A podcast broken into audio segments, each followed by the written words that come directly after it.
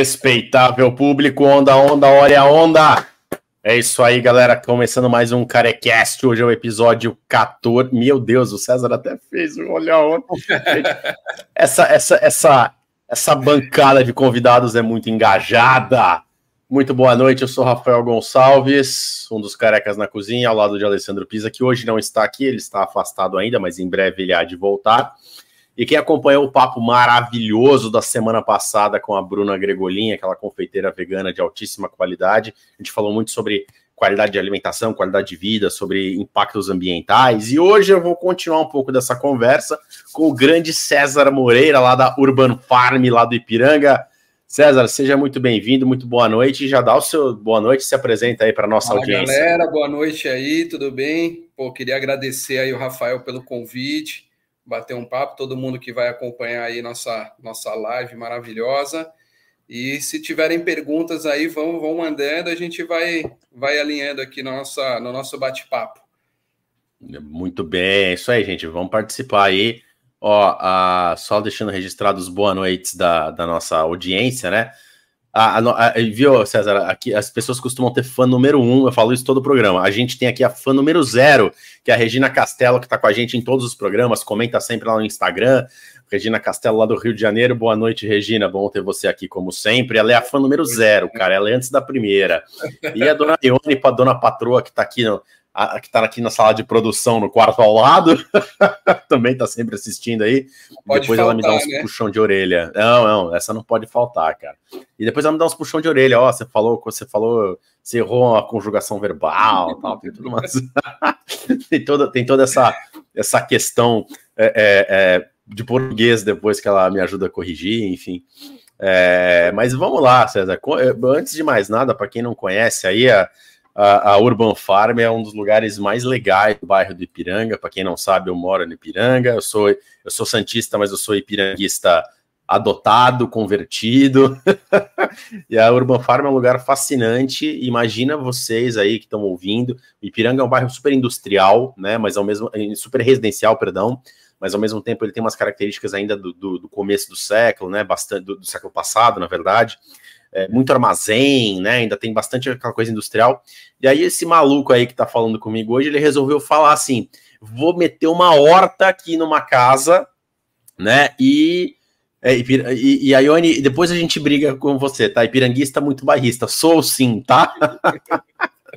Mas aí esse maluco do César resolveu falar assim: não, eu vou plantar numa casa e as pessoas vão começar a comer comida orgânica, legumes e verduras orgânicas que eu tô plantando por aqui, cara. É muito louco. O negócio tá dando certo, deu certo, cresceu, já mudou de casa. Era um quintalzinho, virou um quintalzão. E, e hoje você pode colher o que você vai comer. É um negócio muito louco. César, conta um pouquinho aí do, de como é que nasceu a Urban Farm, quando nasceu e quanto vocês produzem de comida hoje. Boa. Bom, no, assim, né? O projeto realmente foi assim fruto de uma loucura mesmo, de verão é, final de 2017, é, assim, aconteceram algumas coisas assim na minha vida e eu resolvi é, que caminharam para isso, né? E uma delas foi que um dia minha irmã chegou para mim e falou assim: Poxa, eu comprei uma cenoura orgânica, uma cenoura com rama, coisa mais linda e tal, mas eu paguei nove reais. Isso em 2016, final de 2016 para 2017. Isso chamou muito a minha atenção, né? Porque eu, nesse meio tempo, eu ia bastante para Socorro. Na verdade, ainda vou, adoro Socorro. Um abraço lá para o pessoal de lá. É, e, e, lá, para quem não conhece, assim, tem uma, uma cultura assim do, do turismo rural muito forte. E eles fazem feirinhas orgânicas, pequenos produtores na, na praça central da cidade, é um negócio muito legal. E nesse meio tempo eu fui conhecendo o pessoal lá, né? E e nesse meio tempo, poxa, quando minha irmã falou, paguei nove reais, eu lá com o pessoal lá em Socorro, eles estavam vendendo um maço de cenoura com dez cenouras mais lindas do que aquela comprou por quatro reais. Um maço com dez cenouras, sabe? E eu falei, caramba, e os caras lá, uma baita de uma luta para conseguir escoar toda a produção deles. Eu falei, caramba, não é possível, né? Aqui o pessoal produz com dificuldade para vender vendendo a quatro reais um montão de cenoura, pô, lá em São Paulo uma cenoura nove reais, tem um buraco gigante, eu pensei, né? Falei, pô, tá, a gente está muito distante da nossa da, da, produção do alimento, né? E foi aí que eu, eu tive essa sacada. Falei, poxa, eu vou, vou plantar dentro de uma casa e, e sabe, aí compor com esses outros agricultores que eu estou conhecendo. Aí, e aí, nesse meio tempo, né, além de, de ofertar né, alimentos saudáveis, a ideia era para os amigos, para os vizinhos, para os parentes, é, num primeiro momento, ainda ajuda esse pessoal a escoar a produção, porque, pô, não tá fácil para ninguém, né? E aí começou, cara. Aí comecei nessa, comecei a plantar, o negócio começou a dar certo, consegui bons resultados, fui procurando é, instituições, alguém que pudesse me, me, me, me certificar, sabe, ou que me trouxesse algum respaldo porque era muito engraçado. Eu falei, poxa, eu vou plantar na minha casa, eu posso vender isso, né? Como é que funciona esse, esse processo, né? Eu posso vender o que eu planto na minha casa? E aí, nisso, cara, pô, vou atrás de é, Ministério da Agricultura, Secretaria de Abastecimento.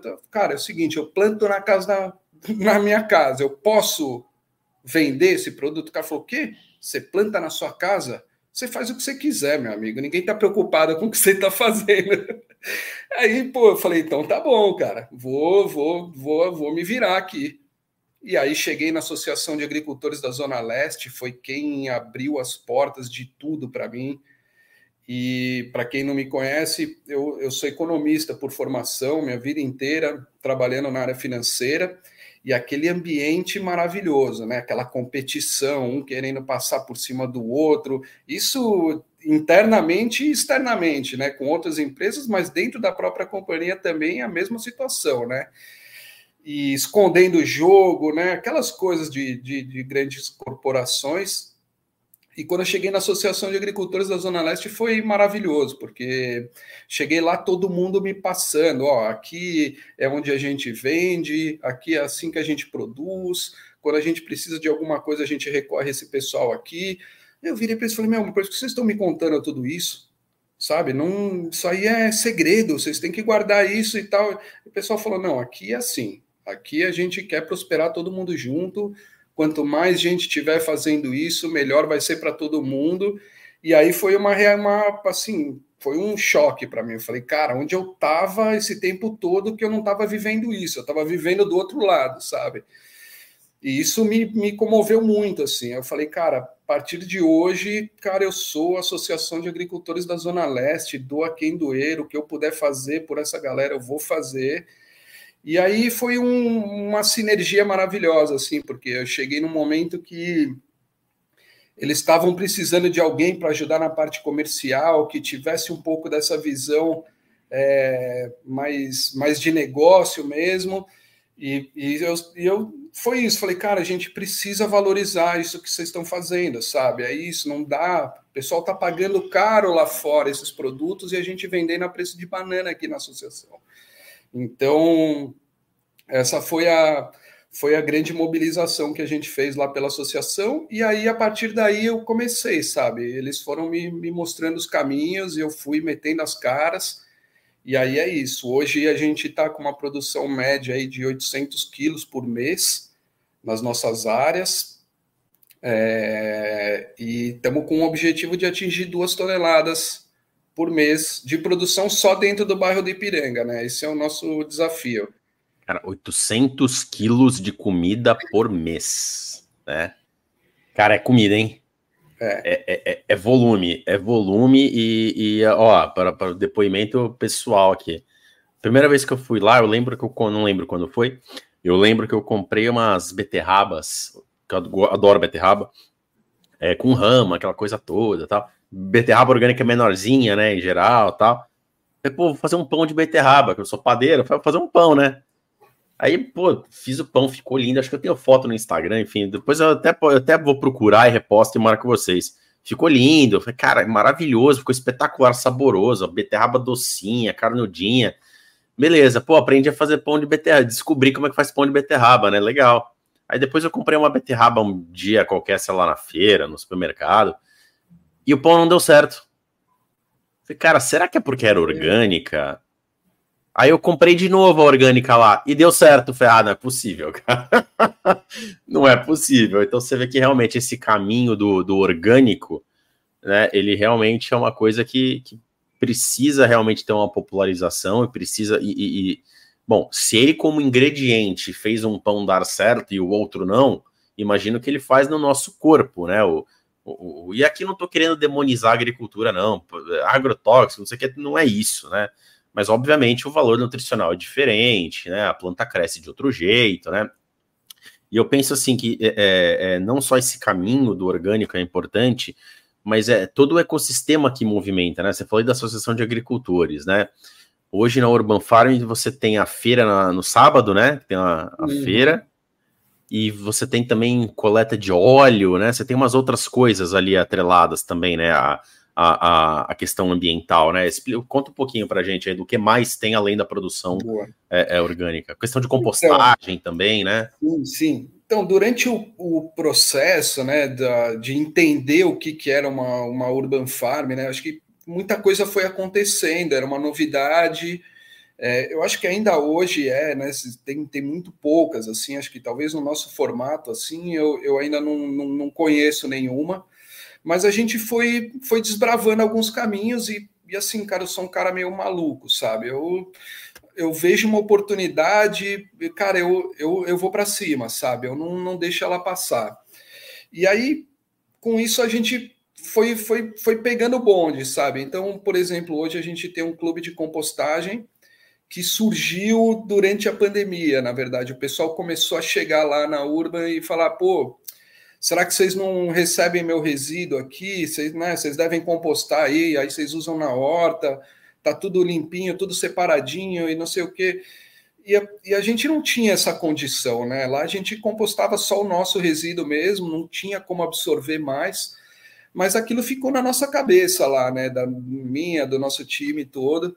E a gente falou, cara, a gente precisa pensar em alguma coisa para isso, sabe? A gente precisa dar um jeito de receber esses resíduos acho que tem um, um, apelo muito forte. Vamos, vamos pensar nisso. E foi aí que, que a gente teve essa ideia né, do clube de compostagem. A gente começou é, em algumas outras áreas que a gente estava produzindo. A gente falou, poxa, vamos reservar uma área só para compostagem e ver o que acontece. E aí esse clube de compostagem ele traz uma, uma ideia, lógico, a, a ideia principal é destinar corretamente os resíduos é, orgânicos, né? Mas, paralelamente, a gente traz esse clube é, de sustentabilidade que a ideia é fomentar o bairro. Então, né, muito do que é a Urban Farm hoje é, é, é, um, é um projeto local, sabe? Da gente mobilizar todo mundo, de trazer é, outras, outras parcerias para dentro do que a gente faz, de dar visibilidade, né? Então, você comentou da nossa feirinha a gente, a gente traz expositores, né, o pessoal artesanal, para dar visibilidade para essa galera. E, e aí, nesse clube de compostagem, é isso: uma, uma pessoa física, quando se cadastra nesse clube, ela ganha um passaporte. E esse passaporte ela dá direito para é, dá direito, né? Ela, ela, ela tem benefícios nos estabelecimentos, né? Pessoas jurídicas que compostam também. Então a gente faz um elo de ligação entre é, é, estabelecimentos conscientes com pessoas conscientes, e dessa forma a gente estimule que as pessoas, quando elas forem né, comprar alguma coisa, que elas vão nesses, que elas né, é, frequentem esses estabelecimentos que também fazem a compostagem, e dessa forma a gente estimula a economia local. E aí, dentro disso também, a gente foi caminhando para outros, né? A gente faz coleta de óleo, a gente tem lá para a galera depositar os, o, o, óleo de casa. É, a gente criou uma cozinha agroecológica, que era o intuito era reduzir ainda mais o desperdício. A, as urban farms elas têm uma condição muito muito forte de redução de desperdício. Né? Hoje no Brasil, é, a maior parte do desperdício de alimentos ela vem da questão de, de transporte, né? toda essa, essa logística. Uhum. E a Urban Farm, ela, como ela aproxima né, uma produção local do, do, do, consumidor final, a gente reduz absurdamente as perdas. E lá na Urban, a gente foca bastante nas hortaliças, que é onde uma quitanda tem as maiores perdas é, são nas hortaliças, são os materiais mais perecíveis, né? São os é, alimentos é, e, mais perecíveis. E folhagem, folhagem estraga rápido também, né? Você bateu ali, quebrou, já perde um pedaço da alface, já, já vai desfolhando rápido, né? É muito frágil, né? É isso. E aí a gente a gente começou a perceber que assim, ainda assim, né, a gente precisaria ter alguma ferramenta para absorver ainda mais e diminuir os nossos resíduos. E aí a gente criou essa cozinha, cozinha agroecológica, que tem essa pegada de, de aproveitamento dos alimentos. Então, aquele alimento que está machucadinho, que o cliente já, né, que o consumidor final já não quer mais, não compra, deixa ele de lado, a gente pega ele e processa de alguma forma, ou faz comida, ou, ou, ou processa de uma geleia, alguma coisa nesse sentido, uhum. para que a gente evite que ele, que ele vai para compostagem, né? Ó, deixar registrado aqui os boa noites aí dos meus colegas Paulo Oliveira. Paulinho trabalhou comigo lá no Banco Volkswagen. Um abraço, Paulo. Bom ter você aqui. Grande J Machado de Catanduva para o Mundo, meu colega de bancada lá no canal Santista Raiz, porque eu tenho esse péssimo hábito, viu, César? Eu, às vezes eu assisto futebol e eu trouxe pro Santos, cara. Então eu tenho esse péssimo hábito de sofrer. Então o Jota divide comigo aí a bancada aí do, no pós-jogo de final de semana, acho que é com a gente, né, Jota? Eu não lembro. Depois a gente vê a escala. Mas essa semana tem, no final de semana tem jogo. Acho que eu vou fazer o pós-jogo lá com o pessoal do canal. Ó, oh, o Ale Chopp! Ale Chopp, mais um do canal Santista Raiz, dando seu boa noite aí. Grande Ale. O Ale que adora o centroavante do Santos, o Marcos Leonardo. Mentira, ele detesta o Marquinhos Leonardo. O Marcos Leonardo outro dia fez dois gols aí. O, o Alexandre meteu atestado e não apareceu na live. é isso aí, os companheiros aí de produtores de conteúdo aí, Jota dizendo que a live tá esclarecedora. É, a gente tá falando um pouquinho aqui de comida, que comer todo mundo gosta, né, cara? Eu, eu, eu conheço ainda algumas pessoas que falam que preferiam se alimentar de pílulas igual astronauta, mas assim, o número de pessoas que eu escuto falando isso caiu muito. Eu acho que a gente tem, acho que a gente socialmente, culturalmente tem se alimentado melhor, né? E você falando aí de, de cozinha agroecológica, ou, seja, a gente falou de desperdício, né? Aí é uma opinião minha, quem quiser discordar pode discordar, sem problema. Mas eu acho que todo supermercado tinha que ter uma seção de coisinhas machucadinhas, cara, para você pagar mais barato. Eu teve um período da, teve um período que eu e o Alessandro a gente fazia eventos, a gente fazia comida para vender, enfim. É, a gente fazia carne louca, a gente fazia umas coisinhas que dava para comer sanduíche e tal. Aí eu ia num hortifruti que tem lá na Cursino, Horti Mais, eu vou ainda lá quando eu tô, quando eu tô na região, que eles têm uma partezinha ali que vem de comida machucadinha e tal. Eu vou fazer uma caponata de berinjela. Cara, eu vou fatiar a berinjela inteira, não preciso que ela esteja linda. Né? Eu vou, vou filetar ela inteira. Pô, a cebola tá meio torta, cara, mas eu vou cortar ela em cubinhos. Eu não, preciso que ela esteja reta né? É, é, então, acho que todo supermercado devia ter isso, né? Que eu acho que o, o brasileiro ainda tem, ainda precisa despertar para essa consciência de que o alimento é mais do que um negócio bonito. Claro, você tem que tratar bem, com respeito, não vai cozinhar de qualquer jeito, também não é isso. Mas acho que a gente tem muito essa cultura de descartar o que eventualmente não serve, né? Eu cansei de ver numa lanchonete, aqui perto, eu tô em Santos, na, na casa da minha família, é, é uma lanchonete que tem aqui perto, o cara pegava a folha assim para fazer o x-salada, ele jogava a folha fora. Pô, corta aquele pedacinho ali que queimou, cara, a folha tá inteira, né? E, e, e esse, essa questão do, da, da, cozinha, você tinha um restaurante, né, na casa ali que ficava junto com você, né? Hoje você não tem mais aí o, o, o essa operação de restaurante, então vocês têm só a cozinha aí de vocês tal. É, como é, o que, que você está planejando aí? Vocês estão abrindo só de sábado, todo dia? Como é que estão os planos para essa cozinha? Se puder contar, hein? Se puder contar. Não, boa, boa, puder... vamos. Eu acho que assim, só queria fazer um gancho nisso que você falou, que assim, lá para a gente é, é, muito engraçado e, é, e, triste, na verdade, né? Porque assim é muito notável. Por exemplo, se a gente a gente tem nossas prateleiras lá, a gente tem uma quitandinha, né, junto com a horta, para quem não conhece. E aí nessa quitanda, cara, se os produtos estão muito bonitos, é incrível como aquilo vende, cara. Agora, pô, o produto não tá tão bonito, tá, sabe, não é que não tá fresco, ele tá fresco sempre fresco. Mas ele não tá bonito, não tá com uma aparência legal. E na agricultura tem muito isso, né, cara? Se você não plantou, não choveu, fez muito sol, uhum. cara, e tem, impacta, né? O solo não tá tão macio, cara, pô, vai, vai, vai dar diferença no produto. mas o sabor dele, a consistência, tá incrível, super fresco.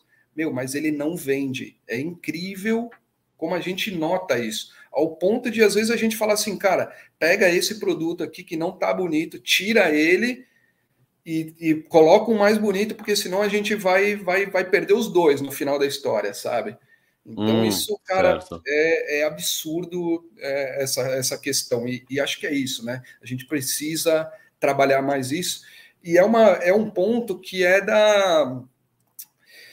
Que, que faz parte do nosso distanciamento do alimento, né? Da produção, cara. Como a gente Exatamente. não acompanha, a gente está muito longe, na correria do dia a dia. Pô, você vai lá no mercado, você, pô, você quer pegar sempre a coisinha mais bonita, você não, você não vê valor naquilo, quanto tempo demorou para produzir, o, o, esforço que teve ali, né? A dedicação da pessoa que estava produzindo o alimento.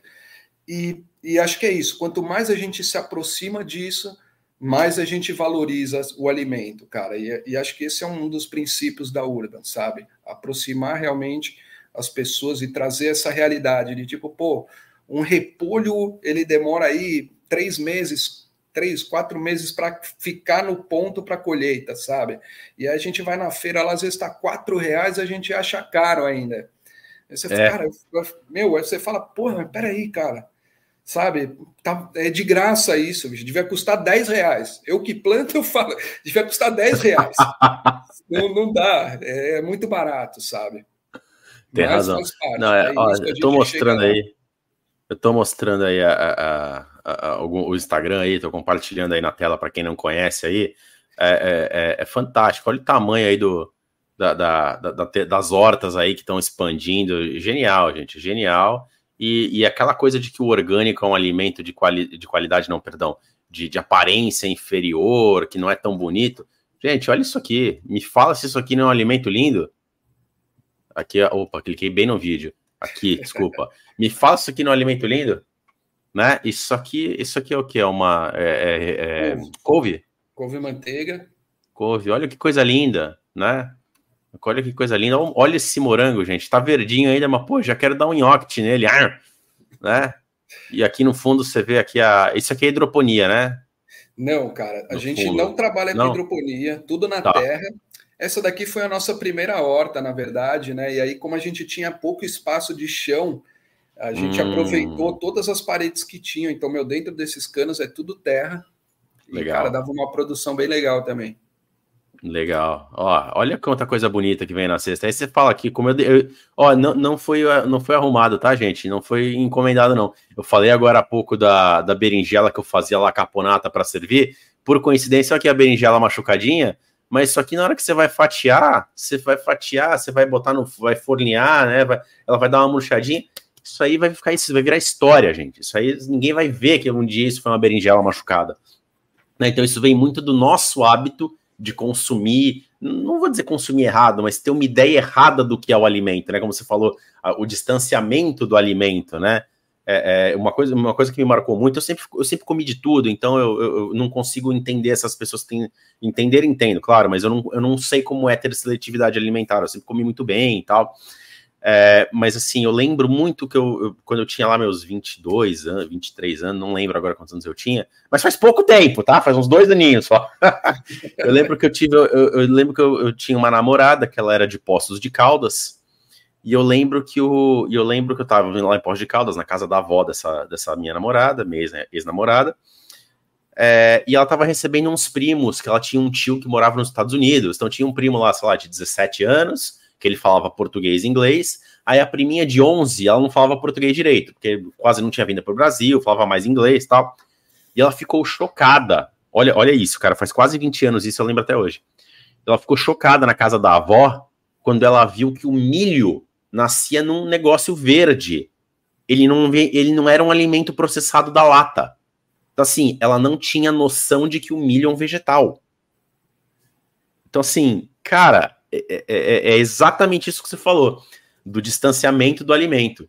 Ela ficou impressionadíssima que a avó estava fazendo, não sei se era curau, bolo de milho, não lembro o que, que era. Aliás, a avó dela cozinhava horrores, por sinal. É, e a priminha ficou chocada que, nossa senhora, o que, que é esse negócio verde pendurado aqui? Aí ela abria, era um milho. Ela ralava o milho e falava, nossa, mas não vem na lata? Não. é na Terra.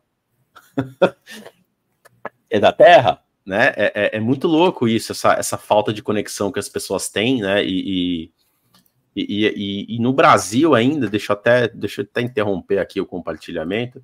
Cadê a marca? Vai subir de novo. Aqui tá linda essa sobreposição. Vou até subir aqui um comentário. É demais, tô aqui com. Tô aqui com o Paulo Esteves aqui também, que trabalhou comigo lá na Volkswagen, grande Rafa Santista, show, Paulinho, obrigado. Marcos Ferreira, o único torcedor da Lusa que eu conheço, declarado, minto, dois. Tem o Marcos Ferreira, que trabalhou comigo na Volkswagen, e tem o nosso amigo Alexandre lá do Sebo Pura Poesia, que ele tá sempre lá também com a camisa da portuguesa, né? Obrigado aí, Paulinho, pelos parabéns. E ó, a Ione aí, a patroa, dizendo que a Bruna, a Bruna Gregolin, nossa confeiteira vegana e piranguista, falou semana passada: produto igual e perfeito é só industrializado. Exatamente. É isso aí. É, é, eu, eu faço pão, eu sou padeiro, fiz, fiz curso com Shimura, é, no Ipiranga também, mas o Rogério Shimura é um dos maiores padeiros do mundo.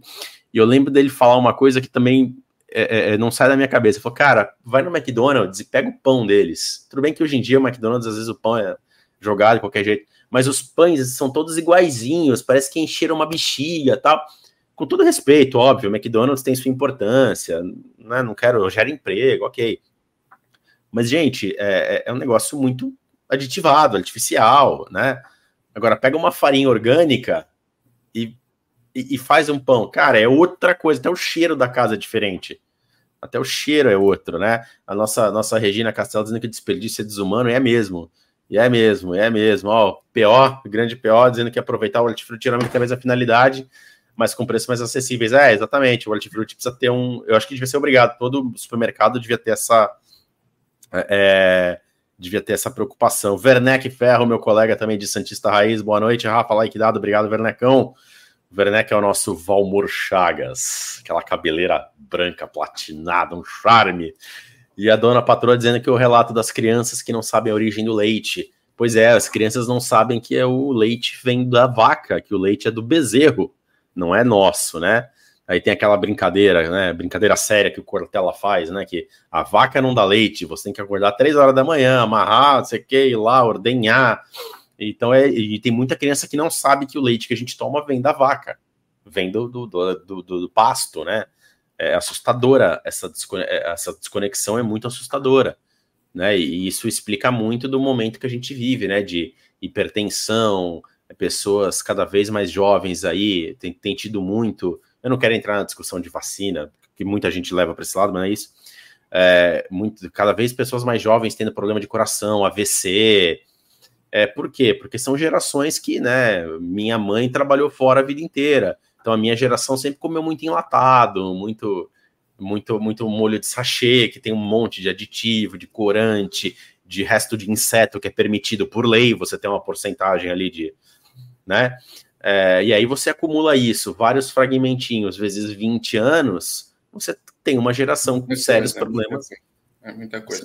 E outra, né? Eu acho que essa, esse distanciamento também ele tem um impacto ambiental, né? Você você se preocupa menos com a natureza, sabe? Acho que assim a criança que cresce num ambiente é, é, rural, né? Ela, ela tem muito mais apreço pela natureza do que a gente aqui na cidade grande, sabe? Isso reflete muito, sabe? No, no, nos cuidados, sabe? No, no apreço por uma árvore que está ali na rua, nesse cuidado.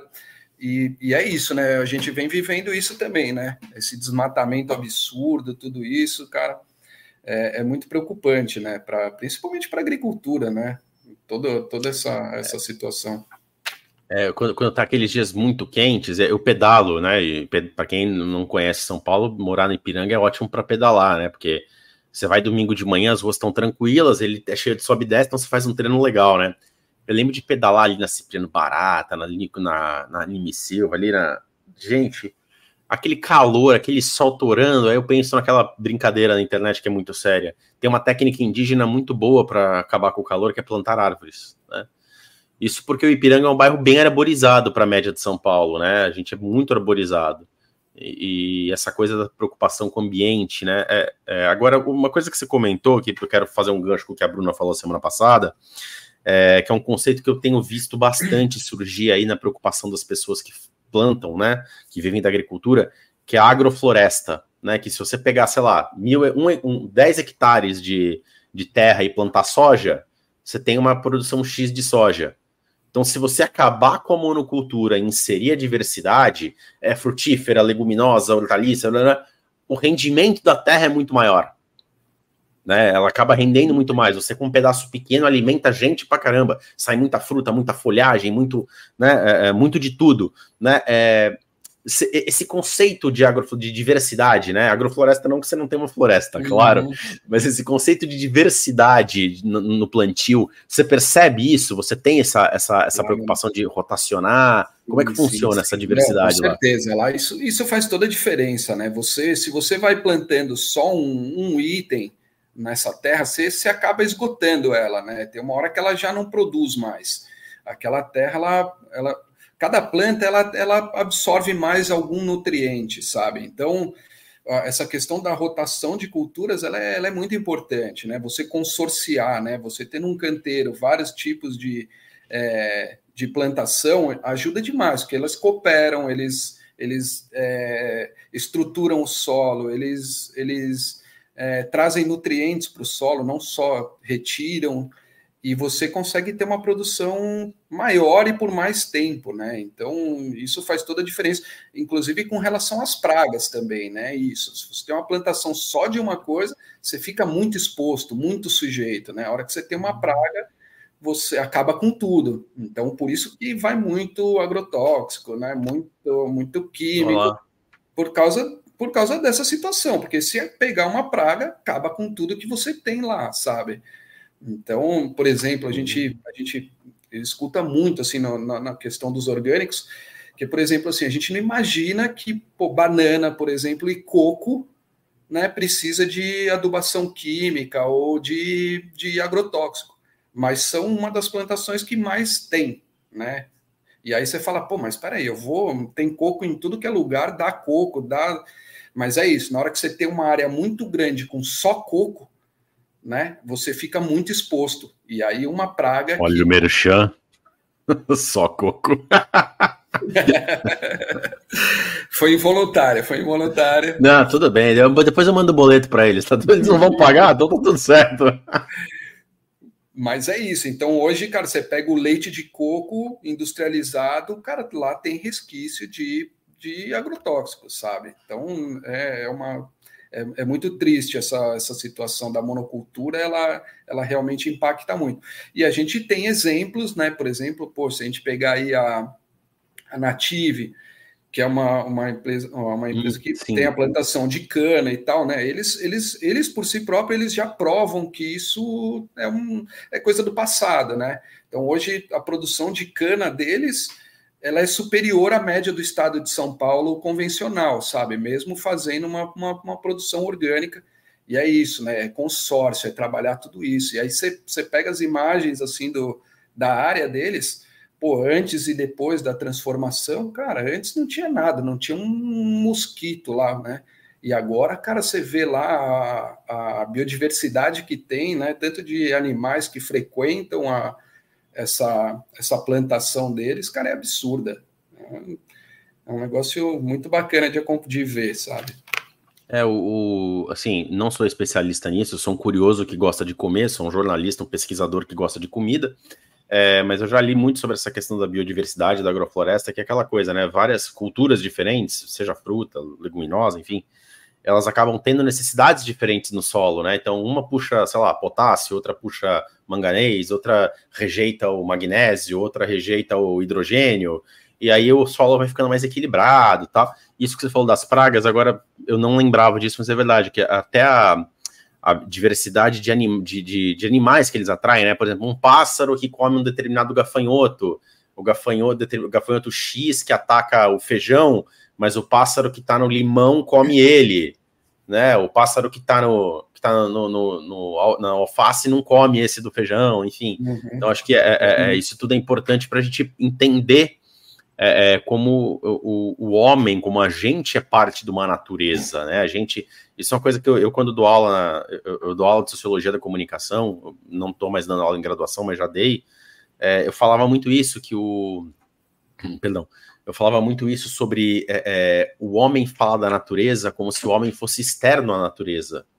Né? A gente fala, não, porque é a natureza, mas a gente está dentro, a gente, a gente, o que a gente produz vai para a terra como lixo, como rejeito, e a gente consome o que vem da terra, seja em forma de comida, seja em forma de vidro, né? Que é uma areia fervida, que é, um, é, é o eletrônico, que é um metal da natureza, enfim, é, é, o sal, que é um está presente na água, é um mineral, enfim, então é, é as coisas são muito mais integradas do que a gente imagina no ecossistema, né, na, na, na, Terra, no, no planeta, e é, explica um pouco do desequilíbrio natural que a gente está vivendo, né? Por exemplo, eu estou em Santos agora, tudo bem que hoje está chovendo tal, mas ontem estava 33 graus no meio do inverno. Em Santos, estava 33 graus e tava um sol. Eu abri aqui a janela, eu olho, parecia desenho do pica-pau, sabe? Quando ele tá no deserto do Colorado, que não mexia uma árvore, parecia um desenho do pica-pau, cara. Tava um semiárido aqui. Né? Falei, pô, cadê o país tropical, né? Não, não ah, sei, não sei se a gente ainda é tropical. É, uhum. preocupante. Muito preocupante isso, né? Agora você falou da questão das hortaliças, né? Que elas são muito, elas são muito sensíveis, tal. É, o pessoal. Imagino, imagino, tá? Se eu tiver errado, pode, pode descascar, não tem problema não. Pode descascar, sacou a piada? é, horrível, essa foi horrível. É, pode, mas pode falar. É, eu imagino que a criançada deva curtir ir lá colher, né? Escolher, eu quero esse, aquele, né? Como, como, é que, como é que você vê isso acontecendo lá? O pessoal vai com a família, muita uhum. criança vai, como é, como é que você vê isso lá dentro?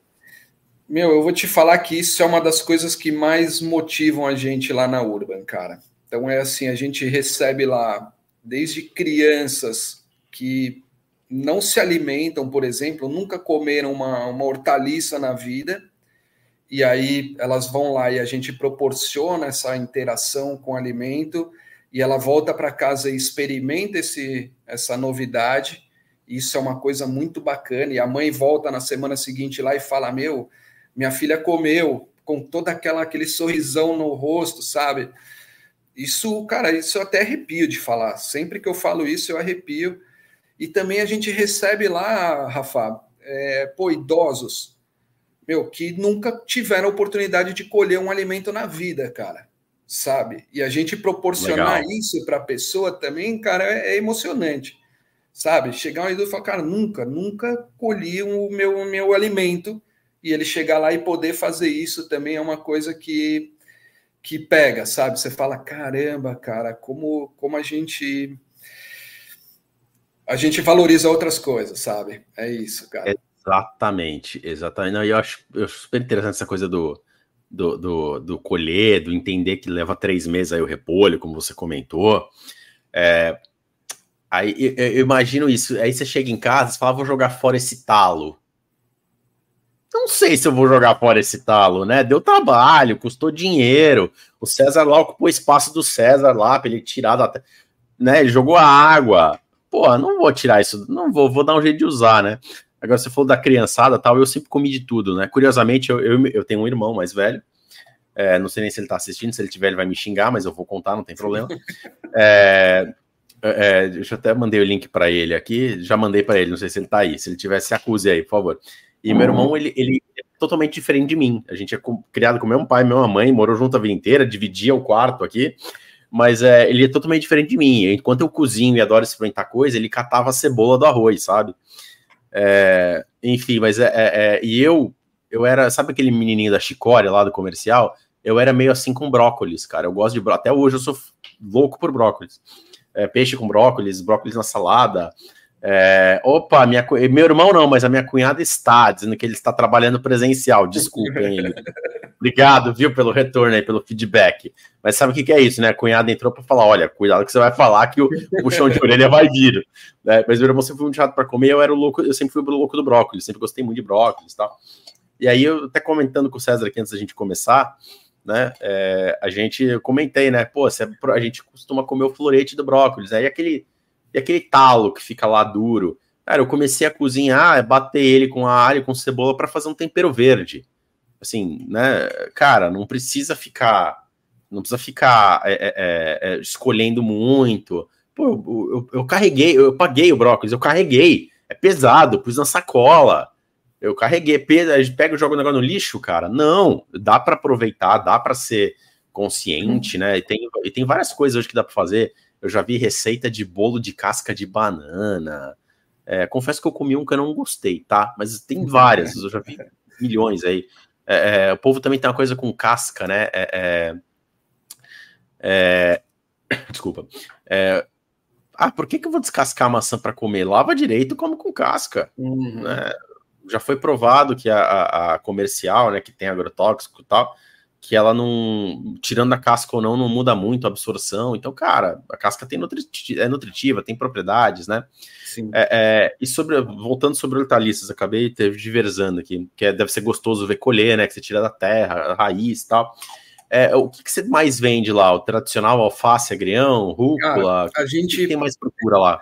É, então, a gente é isso, né? Nossa, a gente só foi... César, desculpa, mas a minha cunhada concordou. A regra é clara. Maçã é com casca. é isso aí, pera também, pera também com casca. Isso aí. Eu, eu, eu falo assim, né? A gente foi desenvolvendo algumas técnicas né, de, de maximização da, da utilização do solo. Normalmente, cara, as hortas urbanas elas são espaços limitados, né? Não é aquela área gigantesca que você consegue fazer de tudo. Então, assim, uma das coisas é que, que a gente notou é, é que, assim, né, a rotatividade da hortaliça ela, é, ela, é um produto mais rápido, né? Um alimento mais rápido de ser produzido. Hum. Uma hortaliça com 45 dias, mais ou menos, vai entre 30 e 40, você já consegue colher, dependendo da época do ano.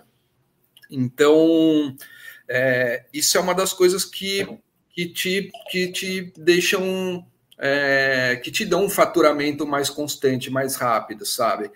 E, e aí, atrelado à questão do, do, da perda, né? Que é isso, é muito perecível. Então, a gente não tem geladeira para guardar hortaliça, então é sempre muito fresco. Né? Se você tem uma geladeira, você consegue botar lá por quatro dias, cinco dias até o cliente comprar, sabe?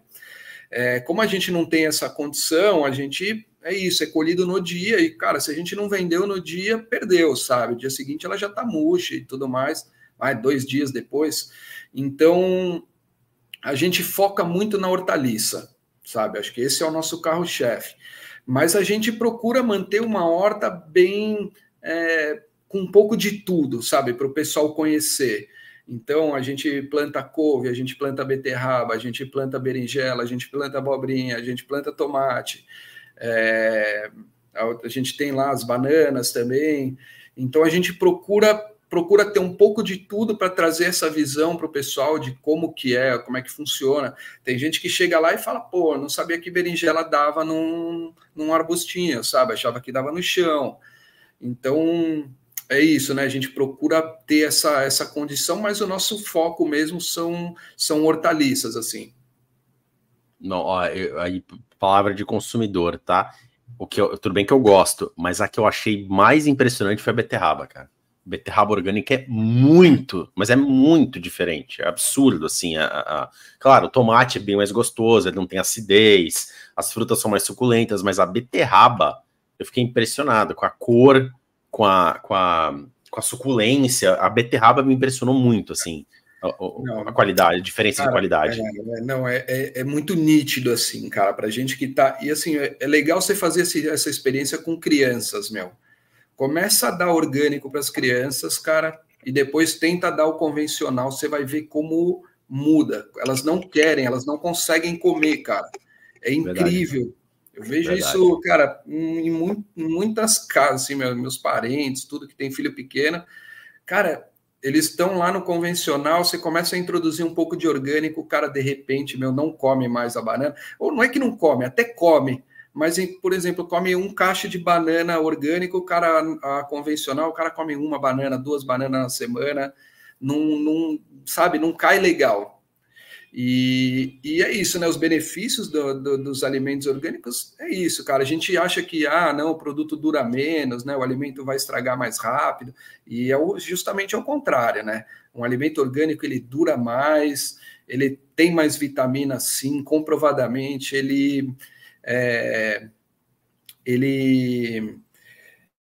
É, pô, me fugiu aqui o que eu ia falar Mas Nossa, é. Sobre, sobre durar mais, aí tem, tem uma outra questão que eh, eu já até sei o que a Ione vai comentar sobre o capitalismo, é que também tem isso, né? É, é, alimento não é feito para guardar também, né? Alimento fresco é feito para, né? Ah, não, eu vou na feira no domingo que eu compro comida para a semana inteira. Então tem alguma coisa errada. Se você uhum. tem uma alface que dura a semana inteira, essa alface deve ter mais plástico do que fibra, né? É, é, é óbvio que depende da condição. Tem gente que mora em lugares mais frios, tal. Eu tô, eu tô em Santos que o inverno, né, faz 27 graus, é outro papo. Mas é, é essa coisa da obsolência, né, do estragar. A, a, a, cara, as coisas vão estragar. É, é, tinha uma, eu lembro que tinha uma propaganda um tempo atrás, eu não lembro de qual empresa, tá? Se, se, se alguém lembrar aí, pode falar que eu não tenho problema com isso, não. É, sobre, era um leite, acho que era aquele leite fazenda, né? Não lembro. Quem tem que ter longa vida é você e não o leite. Cara, leite é um negócio que fica duas horas aí aberto, ele já estraga. Imagina o, o quanto tem de coisa industrial para o negócio durar meses dentro do Tetra Pak, né? Dentro da, da uhum. embalagem. Né? Então é muito, é, é, muito louco você pensar nisso, né? Falar, ah, ele estraga rápido. Não, ele não estraga rápido. A gente que está acostumado com uma cabeça de que as coisas têm que estar tá sempre à nossa disposição, que o mundo existe para servir a gente, né? E sobre durar mais, tem uma coisa que você. Teve outra coisa que eu lembrei na hhora. Quantas vezes você. Quem, se eu tiver errado, o pessoal do chat pode, pode me descascar também. Quantas vezes você não comprou uma banana verde na feira, ela estragou antes de amadurecer? Com orgânico isso não acontece. Ela vai amadurecer e depois ela vai passar. Mas direto, mamão também acontece muito isso. Mamão Antes dele amadurecer, ele estraga. Né? Por quê? Não é o ciclo natural o negócio estragar verde. Tem alguma coisa muito errada. Né? É. Ó, minha cunhada tá dizendo aqui, ela é do time. Ó, e meu irmão não come beterraba, tá? Só pra deixar claro. Ela dizendo que ela ama beterraba, deu até água na boca. Ah, e a Regina Castelo aí, que bom, Regina. Ela colheu abobrinhas hoje, só pra você saber, César. O, o, Ale, o, Alessandro, que é o meu, meu parceiro aqui, que tá afastado, o Alessandro, ele detesta abobrinha. ele odeia. e a gente sempre se cutuca, porque eu adoro abobrinha. Eu faço aquelas caponatas, né? De berinjela, de abobrinha, ele detesta. Então a gente fica cutucando ele, não, mas e se tivesse abobrinha, não sei o que e tal. Então a Regina lembrou, pô, abobrinha eu acho delicioso, cara. Inclusive, a beterraba é mais saborosa. É, Regina, a beterraba é um negócio que toca meu coração, cara. Toca meu coração. Inclusive, acho que eu podia até gravar um pão de beterraba para fazer o pão da Barbie, né? Porque ele fica rosinha. Olha, Ó, ideia boa. Produção, anota aí, anota aí a ideia de pauta, produção. Daqui a pouco a Ione vem aqui, bate na porta, faz assim para mim, dizendo que tá anotado, né? Mas essa questão do, do estragado, durar mais, eu acho que não é nem questão do, da durabilidade das coisas, acho que é a gente que foi ensinado errado sobre comida. Que, ah, não, deixa na geladeira que não estraga. Não, porra, claro que vai estragar, uma hora vai estragar, né? Então, acho que a gente aprendeu isso muito errado, que a comida, a comida ela, ela, é um negócio vivo, ela é um organismo vivo, né? Ela é um, tem proteína, tem célula, tem e a comida vai morrer, né? Ela vai estragar. A comida tá viva e ela tem que morrer.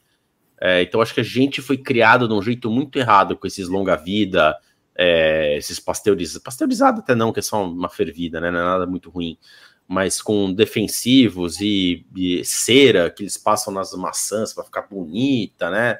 É, é, até na panificação, aquele gel de brilho, né? Que ele sela o alimento. Então o pão tá ficando velho, você passa aquele gel, ele fica lindo, mas ele fica conservado ali, ele fica meio hermético, fica selado, então ele retarda o envelhecimento. Pode ter certeza, o pãozinho de leite hoje que está na padaria, que não vender, amanhã ele é o pão com creme. Bota uma cereja, aquela chuchureja e o gel de brilho Pode ter certeza, né? Pode ter certeza. Então, a gente tem essa relação doentia com a comida, né? Acho muito estranho isso. É, cara. Eu, a gente faz uma atividade aqui com as crianças, cara, que é muito legal, que a gente chama Descobrindo os Alimentos, sabe? E aí tem criança que chega lá e fala assim, pô, não, não gosto de mexerica, por exemplo, ou de manga. Manga é muito comum. Não gosto de manga. E aí a gente faz uma degustação às cegas, né, com elas e tal, e vai dando. E é muito legal, porque, cara, às vezes a criança, tipo assim, já aconteceu de ser a fruta que ela mais gostou ser a manga. E, e chegar lá e a mãe falar, cara, ela não come manga, sabe? Ela não come manga, tá bom, beleza. A gente vai lá dar a manga e ela sai de lá e fala, meu, foi a fruta que eu mais gostei, foi a manga. E, cara, que é loucura. isso, sabe? A, a, gente, a gente carrega muito isso, né? Cara, o que, que seu pai come é o que você vai dar para os seus filhos. E isso vai, vai impactando, sabe? Acho que é muito importante ter essa visão, cara. Você tem criança, você não gosta de algum alimento, que nem seu amigo não come abobrinha, né? Dele trazer isso para casa dele. Eu não sei se ele tem filhos ou não, mas é isso. Não pode ficar tipo, ah, não, não gosto de abobrinha, não tem. Não, cara, põe na mesa, dá para criança e faz, né? Faz ela é, sei lá, né, crescer no, no, paladar mesmo, né, de experimentar de tudo, isso é, é muito importante também, sabe? Sim, é que, é, que o, o, tal do paladar infantil que a gente fala, né? Que claro, é, o paladar a gente demora para demora para amadurecer, né? O, é, é papila gustativa, a língua é uma parte do corpo também, né? Então ela demora para desenvolver, mas é, é, estimular isso é importante. Né? Então, assim, ah, ah, eu dei um, eu dei um, ah, mordei uma manga, não gostei, nunca mais eu vou dar. Não, não é assim, cara. E manga, e não tem só um jeito de comer manga, né? Você pode comer ela com salada, você pode comer ela com para tomar um suco, fazer uma vitamina, você pode fazer um purê de manga. Então tem, tem várias coisas que podem ser feitas, né? Ó, a patroa tá comentando aqui negócio muito legal que ela fala, que ela já falou isso para mim, até me arrepia quando ela fala isso.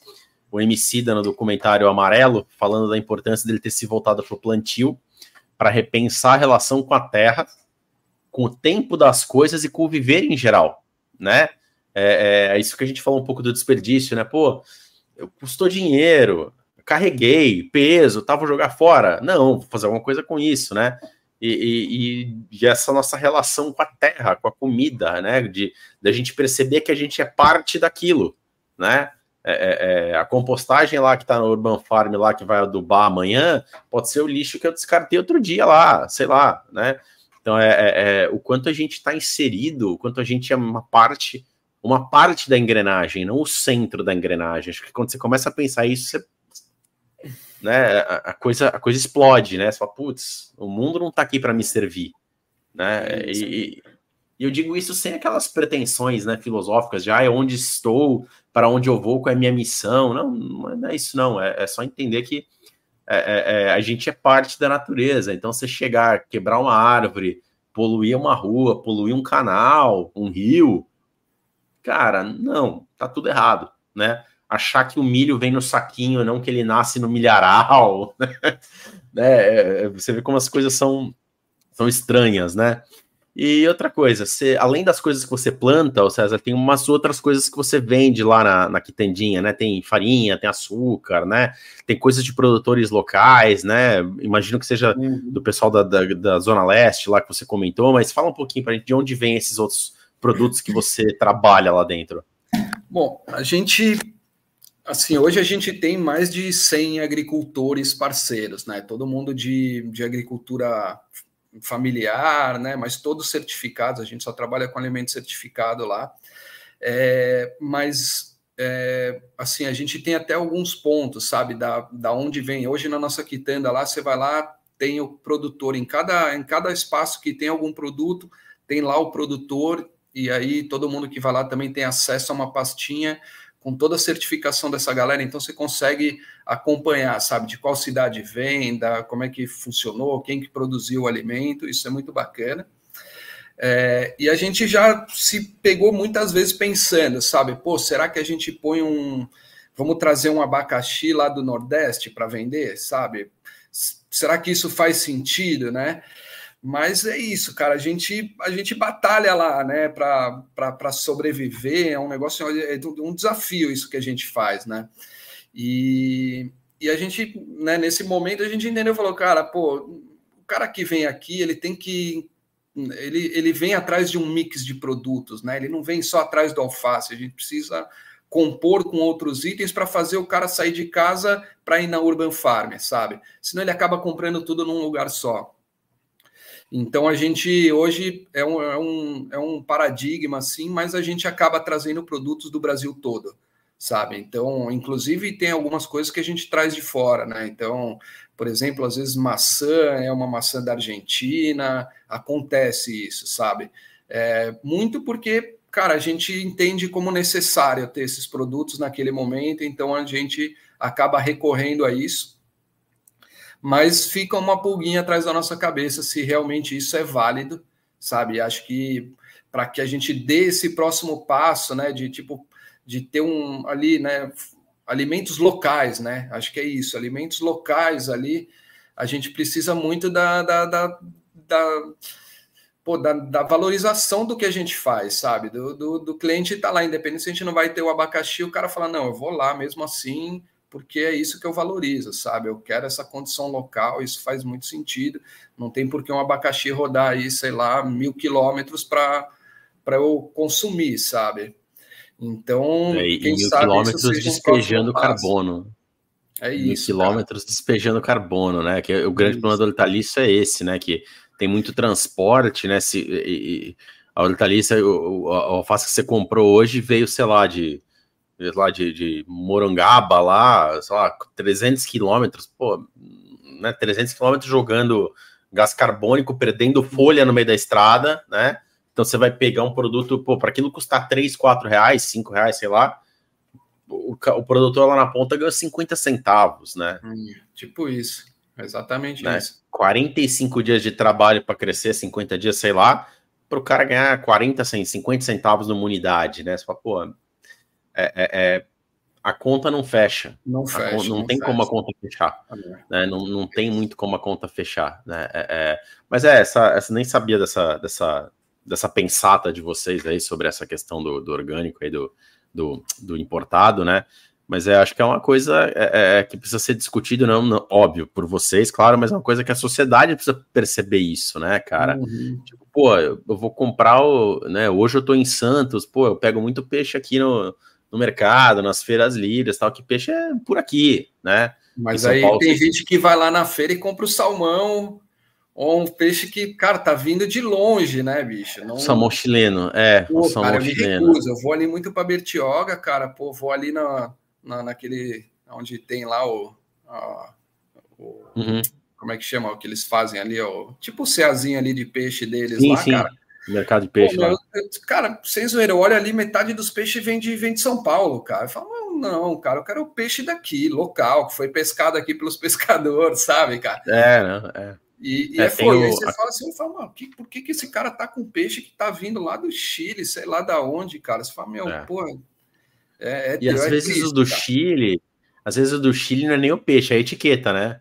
É, então, Só para cobrar mais caro. Só para cobrar mais caro. Né? Tenho aqui em, aqui em Santos tem a, a festa da a festa da padroeira lá na Ilha Diana, que é super bonita tal. Eu, os caras vendem um peixe, um eu não lembro qual que é o peixe, se é tainha, enfim, mas é um peixe que é pescado aqui na região, se é a pescada cambucu, agora eu não lembro. É, cara, eu lembro que eu, quando eu tava na faculdade, a gente foi fazer cobertura, a gente foi fazer foto da festa. Pô, eu lembro uma, uma senhorinha, eu lembro de ver uma casa assim, é, é eu lembro direitinho da cena. Uma senhorinha assim, sentadinha, assim, quietinha, é, cortando assim as, as barriguinhas do peixe e tal.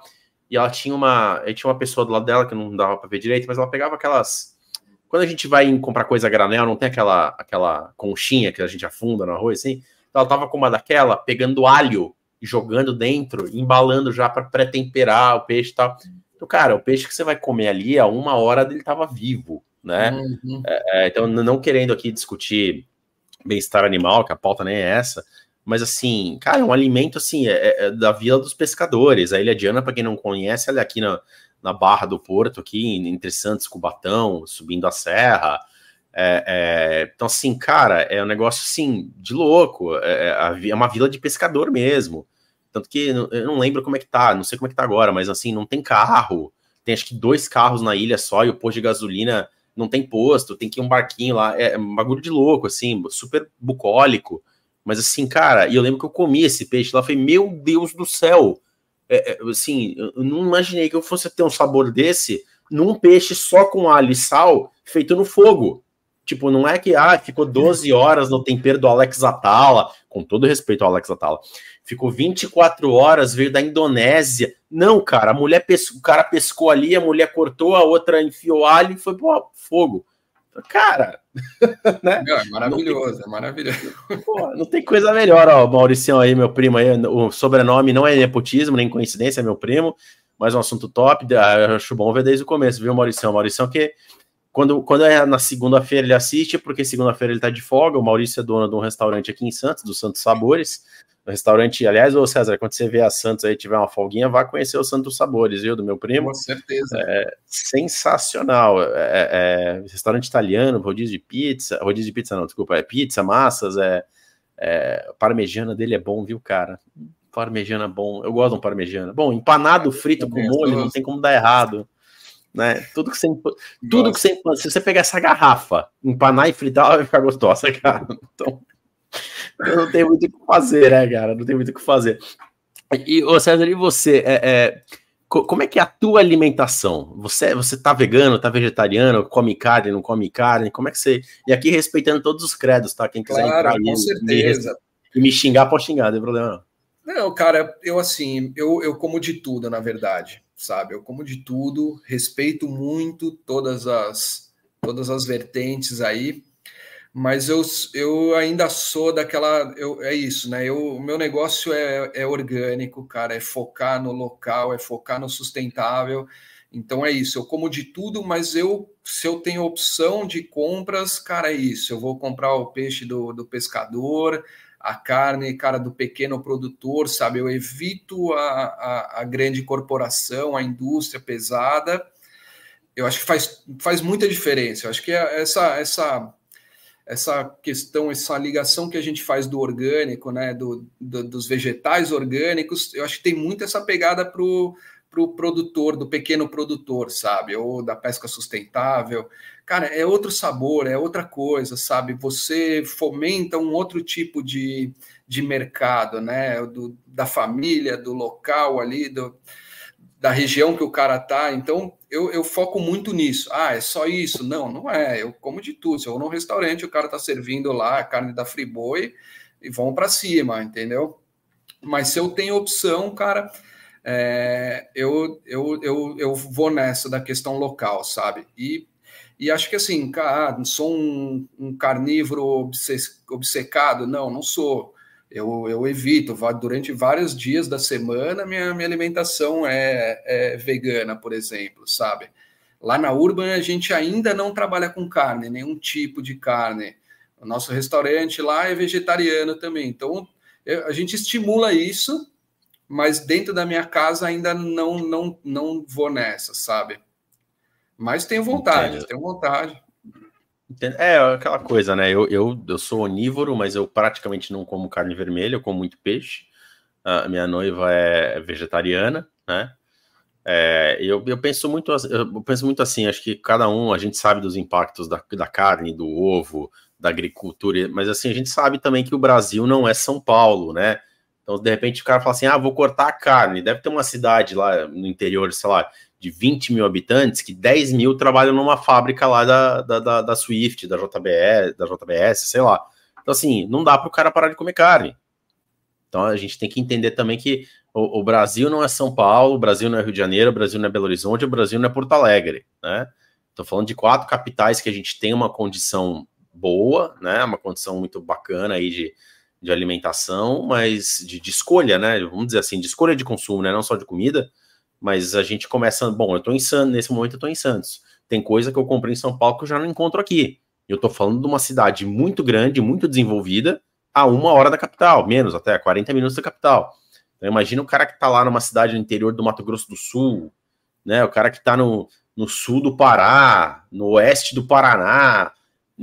O cara não vai ter a fartura que a gente tem no, na Urban Farm, que a gente tem no, do lado da Urban Farm, você tem ali o mercado municipal de Ipiranga, você sobe um pouquinho ali, você tem a domingo tem a feirinha no parque, e mais para frente tem um extra, aí você sobe um pouco na Cursino, tem três hortifruti, não tem, né? Então a gente tem que, então por isso que eu tomo muito cuidado na hora de, de, de, de comprar brigas, assim, de, de uhum. porque eu acho que a gente não pode ser radical com nada, né? A gente não pode ser radical com nada, porque né, é, a gente tem cenários muito diferentes, o Brasil ainda é um lugar muito desigual, né? E aqui querendo citar o PO aí, meu colega que falou mais cedo, que você falar de, de, de reaproveitar, de desperdício de comida num país como o Brasil, que tudo está muito caro, a população é muito carente, é complicadíssimo, né? Né, é, é, é complicadíssimo. Ó, eu comentei sobre isso de Santos agora. Meu primo, que é dono de restaurante aqui na cidade, está falando. É realidade, pelo menos em Santos, de que é muito difícil e quase impossível trabalhar com orgânicos. Ó, e há uns seis anos ele fez a parceria com a Corim, né? Que tem aqueles os frangos sem, sem uhum. hormônio, né? Enfim, é, para fazer massa. Então, e realmente, você vê, é, é ele teve que ir atrás da Corim para fazer parceria para poder oferecer uhum. o produto. Porque encontrar o produto aqui em Santos não é fácil. Até, até no bairro do Gonzaga, aqui onde eu tô, tem uma feira, acho que é o sábado, se não me engano, que é em frente à antiga estação de trem e tal, com uma feirinha, mas é uma feirinha pequena, né? E, e eu tô falando de Santos, que é uma cidade com é, 600 é. mil habitantes, né? Então você vê como a gente ainda tem é, é muito que evoluir nesse assunto, a gente ainda tem muitos desafios é, aí. Então, eu acho que assim, cara, um, um, dos principais desafios da alimentação orgânica é a acessibilidade. Isso não, sabe, não é segredo, isso está muito claro para todo mundo. E o que, assim, até a gente tem um projeto, né, que a gente roda aqui com a Urban nesse sentido, que assim, a gente a gente se parou para pensar e falou assim, pô, a gente está no bairro de Ipiranga, um bairro privilegiado, não um bairro rico, mas é um bairro super privilegiado, sabe? E como é que a gente consegue trabalhar acessibilidade ao alimento orgânico dentro de um bairro privilegiado? Então a gente começou a pensar algumas coisas e aí veio a ideia da, do quê? Cara, da gente fornecer alimentos orgânicos, né, para o restaurante mais chique ao boteco mais simples. E aí, dessa forma, quem está no bairro do Ipiranga, cara, seja um empresário, seja é, qualquer um, qualquer pessoa, a hora que eles forem se alimentar em qualquer estabelecimento aqui do bairro, eles vão ter acesso ao mesmo alimento, um alimento orgânico, produzido local, com muita sustentabilidade. E aí a gente trabalha alguns aspectos, porque é isso, né? A produção local ela, ela começa a viabilizar uma série de coisas. Então, uma delas é, cara, se você é um PJ, você trabalha com alimento, cara, você não pode se dar o luxo de pagar 30% mais caro no alimento, sabe? Isso tem um impacto absurdo dentro do, né, dentro do, do comércio ali. Então, a gente, através da produção local, a gente está conseguindo viabilizar isso. A gente está chegando num preço muito próximo, ou dependendo até de onde a pessoa compra né, os alfaces, os tomates, essas coisas, dependendo de onde ele compra, a gente consegue até equiparar ou um pouquinho mais barato é, por causa disso. Essa questão logística, então, é, é, é, uma, é muito menos custo, na verdade, para a gente chegar nesse lugar. E a gente começou a fazer uma pesquisa e a gente começou a ver que os pequenos estabelecimentos eles vão comprar na feira, ou eles vão no mercado, e aí, tipo assim, acabou hoje, o que que faz? Puta, ele vai no mercado comprar, sabe? Então, a gente começou a fazer essa conta. É, ou uma semana, por exemplo, que o cara compra e aí ele não vende os almoços, e aí, pô, estraga o alface na geladeira do cara. Então, a gente está vindo com essa pegada de fazer as pessoas fazerem essa conta. Pô, é uma hora que você perde do dia para ir no supermercado comprar isso, a gasolina que você gasta, o risco que você corre, né, de, de alguma coisa acontecer nesse meio do caminho e também essa questão do desperdício dentro da geladeira. Então, a produção local, a gente consegue te entregar mais vezes na semana, se você compra menos, se acabar, você liga, a gente entrega em meia hora, e isso está favorecendo, sabe? A gente está mapeando, está conseguindo chegar em, em muitos estabelecimentos, e, e acho que a tendência é, é, é, uma, é uma equiparação, sabe? Eu acho que a gente já tem lugares aí que a gente consegue comprar o nosso alimento orgânico. Óbvio, você vai ter que rodar, você vai ter que ir atrás, mas hoje eu acho que a gente já consegue comprar alimentos, cara, talvez no mesmo preço que a gente gasta. Né? Quem compra no supermercado, aí vai pão de açúcar, irota, posso citar vários aqui, às vezes você consegue encontrar produtos orgânicos mais barato do que você está pagando aí. Pô, Pão de Açúcar, você foi alto também. É. Cara, mas Não, é ó, realidade, velho. Tem muita gente que compra lá, sabe? Vai lá ó, comprar um ó, sabão Regina, e já compra. Ó, a Regina, nossa, nossa ouvinte assídua, que ela pega estrada para comprar peixe no barco do pescador, cara. Olha aí que coisa linda. Isso. A Regina lá é de Angra dos muito, Reis. Valoriza muito. Mora em Angra dos Reis, a Regina, do Rio de Janeiro lá. É, então, pô, é muito legal. E com certeza, eu garanto que ela paga um preço mais competitivo, vai direto pro cara. e ela come um alimento de uma qualidade absurdamente superior a, a qualquer outro alimento que ela possa encontrar em mercado na região dela, né? E não sei se você pode falar, mas tem, quais restaurantes você entrega aí no, no Ipiranga? Você pode falar, não? Cara, aqui a gente a gente eu trabalha. Eu já vou notar aqui. É, vamos lá. Aqui a gente trabalha no, com o seu quintal, a gente trabalha com a cuqueria, Sim. Pindó, padaria. É, pô, são muitos. Desculpa se eu esqueci alguém. O, o Levan, Levan. Aí a gente Sim. tem, por exemplo, o, o Boteco do Chicão ali na, na Costa Guiar, para quem não conhece, Sim, cara super opa! Opa, estamos, sensacional. Essa, Feijoada essa espetacular, aliás, hein? Tem o 76 Bar, também está trabalhando com as nossas saladas lá. E, cara, e vários outros, vários outros. A gente tá, assim, acho que a gente está fornecendo para uns 20, 25 estabelecimentos Legal. aqui do bairro, mais ou menos. Legal, pô, as coisas, do, é, assim, você falou, o primeiro que você falou, acho que é um dos, dos, que você falou, acho que é o que eu mais curto, o seu quintal, é muito da hora. É, é maravilhoso, coisas, é maravilhoso, cara. As coisas lá são realmente de um nível, assim, né, diferenciado.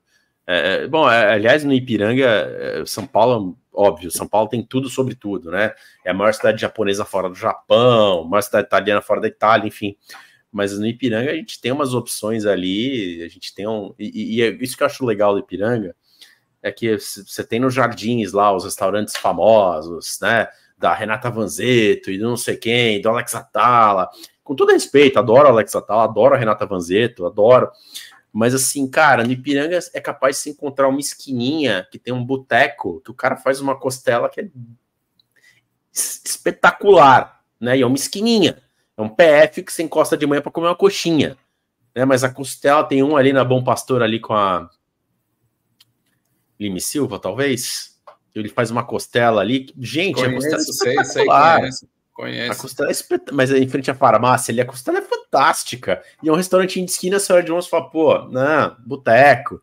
Né? Tem outro ali na Bom Pastor, ali em frente à padaria, em frente à Lara Sol, que ele faz uns antepastos de berinjela, ele faz até, ele faz até giló refogado. Pô, sensacional. E é um boteco. Você olha e fala, uhum. pô, é um uhum. PF, né? É um PF para comer qualquer coisinha. Pô, é sensacional a comida do cara. Então, isso eu acho muito legal no Ipiranga, que você tem muitos lugares para comer muito bem né? Para comer muito bem. E, e, e, pessoa, e, pô, o seu quintal, é, gente, o seu quintal é sensacional, né? A gente tem é, aquele vale, pedacinho. Vale a visita. Ali. Quem não conhece, vale a visita, é maravilhoso. Pô, espetacular, né? Tem o, aquela esquininha nossa ali que tem o, tem o sebo, pura poesia, e tem o cookies, tem o churros. Gente, aquilo ali é. é cara, ali churros cê... também. A gente vende os morangos lá para os churros, cara. Pô, oh, olha aí, olha aí, tá vendo? Logo, lo, ó, primeira mão, hein? Churros, então, é saudável, cara. É, é saudável, porque tem o morango orgânico, né? E você vê, e você vê mesmo, olha, olha como, é, como é engraçada, né? A, a questão da, da, produção, a questão da a questão da, da, da, do capitalismo, do consumismo. Churros, que é um negócio, pô, é fritura, é massa tal. O cara consegue valorizar o produto com morango orgânico, porque o morango orgânico é mais bonito, é mais vermelho, é mais vivo, então, mesmo num negócio, num alimento processado, você consegue ter um ganho inserindo um orgânico. Olha que louco. Né? Muito, muito, muito interessante, muito cara. Bom. É, aí a gente também, cara, pô, esporadicamente a gente fornece para o Sesc, então o Sesc Piranga de vez em quando tem umas tortas punks lá que eles fazem, cara, com, com as punks, nossa, cara, é maravilhoso. Legal. E... É, essas plantas, é, punks, para quem não sabe, são as plantas. Não é punk o movimento, não, punk da música, tá? são as plantas alimentícias não convencionais, né? A hora pronobis está famosa, né? O peixinho é famoso também. O que mais que tem aí? Só Cara, serralha, serralha, beldroega, é, pariparola. Beldroega. Beldroega. Cara, eu acho que eu vou adotar um gato e chamar ele de Beldroega. Beldroega! Legal, legal, legal. Né? legal. Cara, eu não sei se já comeu, mas, por exemplo, assim, cara, a gente fez. O melhor pesto que a gente já fez na Urban Farm foi de Beldroega, e no, no momento que ela estava com as sementes. A gente colheu ela, cara, tava com muita semente. A gente fez um pesto com ela, cara, ficou absurdo. Depois eu vou te mandar uma para você fazer esse teste. Cara, eu vou. Não, eu vou, eu vou, eu vou pegar. Um dia eu vou aí, eu vou, a gente vai gravar essa receita, eu vou pôr no canal, cara. cara porque. Porque é, é, eu dei um Google aqui, gente. Ela é bonita, inclusive, né? Ela umas flores. Cara, ela é rica tal. em ômega 3, cara. Ela é rica em ômega 3, por exemplo. É um negócio que é super difícil de você encontrar, né? Um nutriente muito difícil. E, cara, porra, ela é maravilhosa. Nossa, Aí tem a taioba né? também, que a gente tem bastante, cara. Taioba, Taioba, é mais, Taioba é mais famosa, né? Taioba é mais famosa. Mais famosinha, e, mas é maravilhosa. Taioba... Tem muita gente que não conhece, né, cara? Nunca comeu. Porra, e, e, a Taioba, não, não, posso, estar, posso estar errado, tá? Mas a Taioba, se não me engano, ela é meio. Ela é como se fosse meio que uma praga, né? A hora que ela pega, ela explode, cara, né? Ela pega um monte, é, né? Cê, é, você vai encontrar ela muito em região mais úmida, assim, cara, beira de lago, de rio, cara, tem muito, tem muito. Mas tem que tomar cuidado para identificar, tem umas tóxicas, né? Mas, cara, ela é maravilhosa. Para mim, assim, dá de 10 a 0 na couve, por exemplo. Ah, é aquela história, né? Ela tem umas tóxicas, tudo bem, mas todas são comestíveis, algumas apenas uma vez, né? Comeu, morreu. Igual cogumelo, né? Todos você pode comer, alguns vai dar ruim, né? É, mas é, não, mas taioba, taioba eu, já, eu já comi, inclusive, e é verdade, isso que você falou, ela, ela, é grande, tem uma folha grandona, para quem não conhece, né? Mas é, é ela é mais gostosa, ela é mais saborosa que a couve. E olha que eu adoro couve. Mas ela é, ela é mais saborosa que a couve mesmo, isso é verdade. Ela tem mais. E ela fica com uma textura mais interessante, né? Ela, eu acho que ela fica mais. Ela não murcha assim, tanto. Né, aproveitando esse gancho, é, acho que assim, né? A Urban Farm ela tem essa questão também, né? De, de resgate, de, de biodiversidade, né? De, de hábitos culturais. Então, Cara, é isso. Você perguntar para sua avó, provavelmente ela, ela comia serralha, ela comia beldroega, ela comia bertalha, e com o tempo isso a gente vai perdendo, né? Essas coisas, cara. Muita gente vai lá na urba e fala: Nossa, serralha, não acredito, comia com a minha avó quando, nossa, muito tempo atrás. E, e é isso, são alimentos. Aí a gente entra numa polêmica gigantesca mas eles são alimentos que você não encontra no supermercado, né? Tem uma questão aí de, da, né, da, da grande corporação não, não tem interesse nesse tipo de alimento, que a gente. E, e, é isso, né? Às vezes a gente paga aí caro no espinafre, porra, enquanto a gente tem um caruru que nasce aí no seu quintal aí, você nem sabe, muito mais nutritivo, tão saboroso quanto, e a gente está gastando nosso dinheiro lá, entendeu?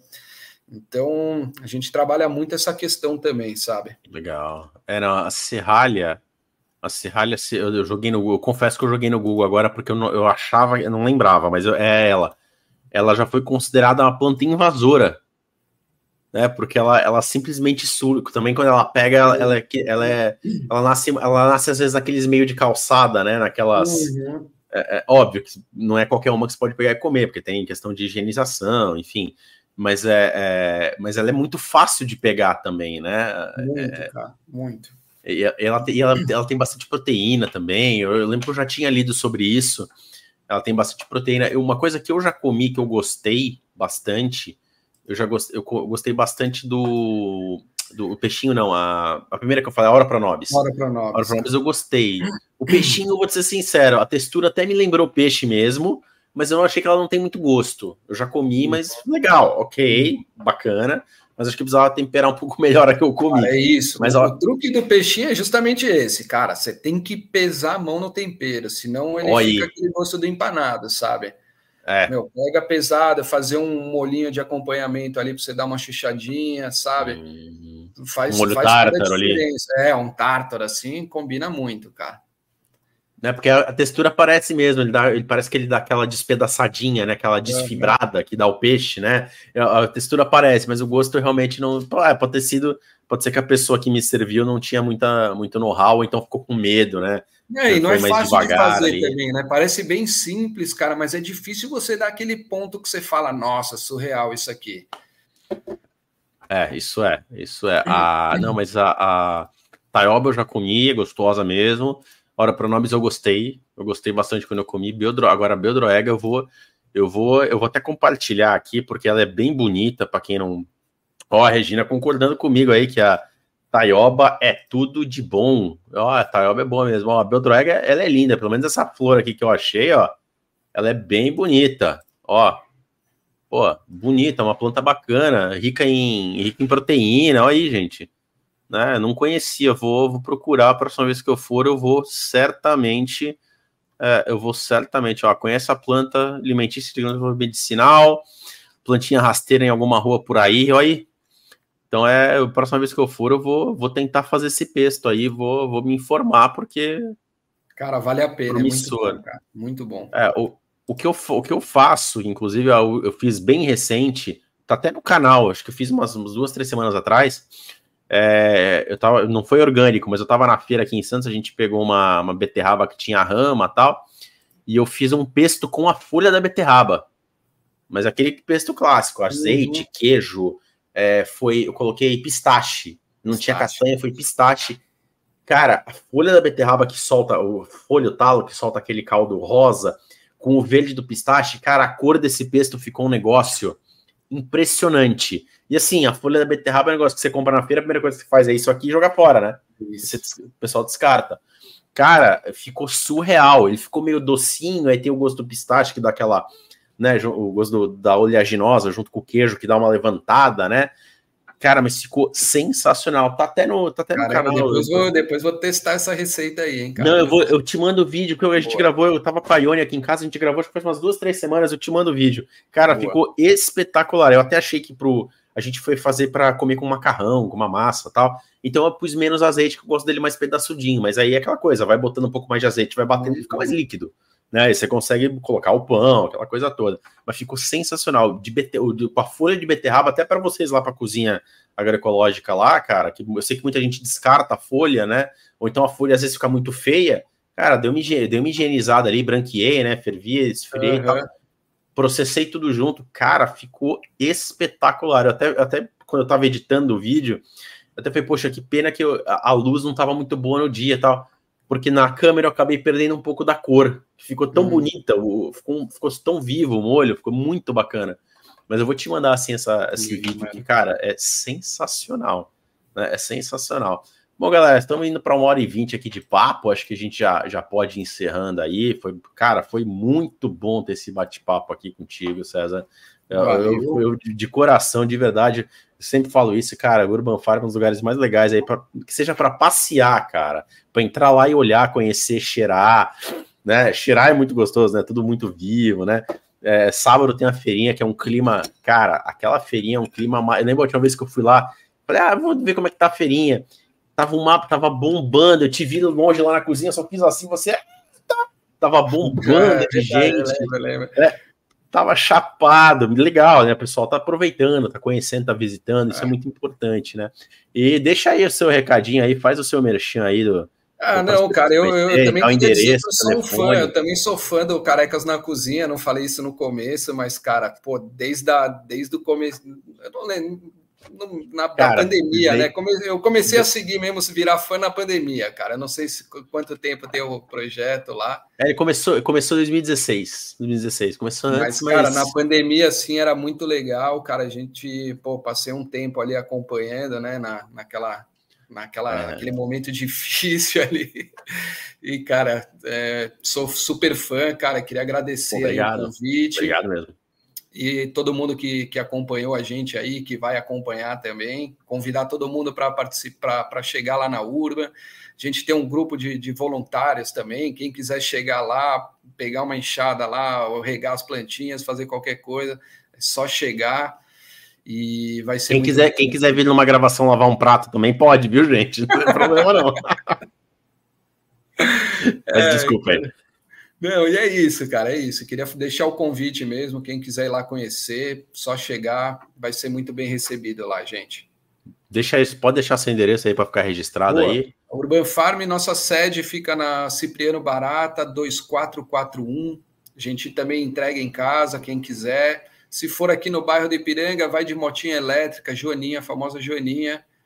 A gente entrega na sua casa aí com um veículo elétrico, sem, sem, sem poluir, sem nada. Então dá aquela força, né, gente? É o que a gente precisa aí. A gente não precisa é de muito, é só que vocês valorizem lá o projeto, comprem um pouquinho com a gente e vamos que vamos. Demorou, é isso aí, ó. Para quem tá vendo a gente no YouTube, no LinkedIn, no Facebook, sei lá onde, daqui a pouquinho estaremos no Spotify também, só procurar o Carecast lá, só jogar Carecas na Cozinha, só jogar Urban Farm, que a gente vai acabar aparecendo lá em algum lugar. Se você não deixou seu like e não se inscreveu no canal, deixe seu like e se inscreva no canal. Você não vai ganhar nada com isso, mas eu agradeço porque ajuda o nosso trabalho, trabalhos importantes como o do César, a chegar para cada vez mais pessoas e deixar o Urban Farm aí a alimentação cada vez melhor e as pessoas cada vez mais conscientes do, do, das escolhas aí que a gente tem que fazer, né? Gente, muito obrigado pela audiência de vocês. Regina, Mauricião, pessoal da Vox aí que me assistiu, muito obrigado. Aquele abraço, uma boa noite, uma boa semana para todos nós, gente. Aquele valeu, abraço, gente. valeu, César.